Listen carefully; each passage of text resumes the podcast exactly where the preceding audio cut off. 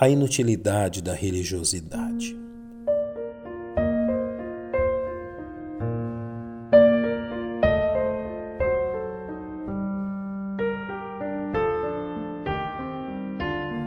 O atento leitor das Sagradas Escrituras encontra no terceiro capítulo da carta de Paulo aos salvos em Filipos uma sábia resposta do apóstolo aos maus obreiros que aproveitaram de seu aprisionamento a fim de usurpar sua autoridade como apóstolo de Cristo e como pai da fé daqueles cristãos.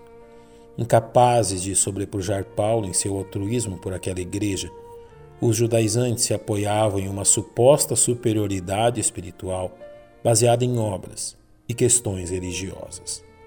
Resposta firme de Paulo chamou aqueles homens a uma comparação que, para eles, seria prejudicial ao dizer: ainda que também podia confiar na carne.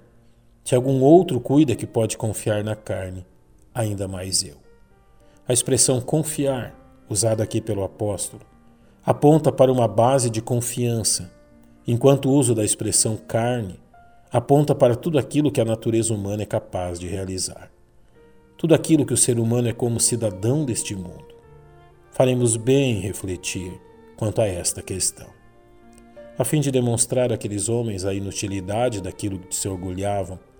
Paulo passa a demonstrar-lhes como Deus havia agido em sua vida, a fim de que ele compreendesse tal verdade. Para isso, Paulo passa a listar suas credenciais humanas, começando pelas credenciais ligadas a seu nascimento, ao dizer que ele fora circuncidado ao oitavo dia, o que confirmava sua condição de um legítimo representante da linhagem de Israel.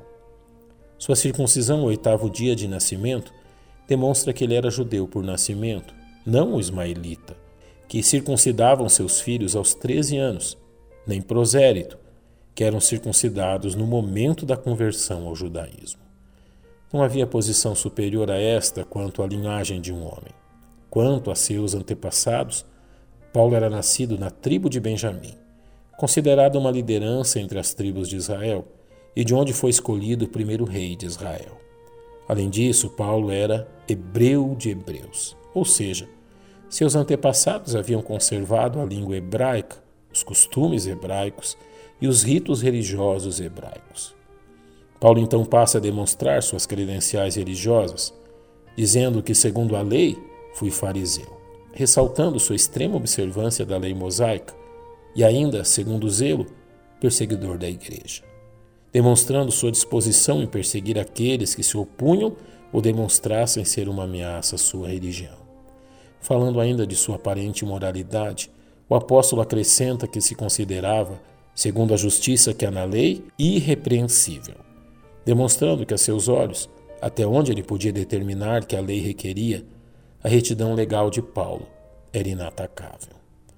Durante muito tempo, Paulo imaginou que todas essas credenciais eram algo de muito valor e pelas quais valia a pena lutar. Porém, ao reconhecer a verdade do Evangelho, Paulo acabou por descobrir que havia investido sua vida em coisas sem nenhum valor, que o faziam trilhar um caminho que conduziria finalmente à perdição. Pela misericórdia de Deus, Paulo reconheceu o tempo de seu engano, como nos diz. Mas o que para mim era ganho, reputei o perda por Cristo. Quantas pessoas conhecemos que carregam a mesma falsa noção quanto à sua religiosidade, tornando-se tão convencidas e obcecadas por seus supostos méritos religiosos que se tornam, enfim, incapazes de perceber sua miserável condição. Somente o reconhecimento da incomensurável beleza de Cristo pode despertar o ser humano de tão terrível condição.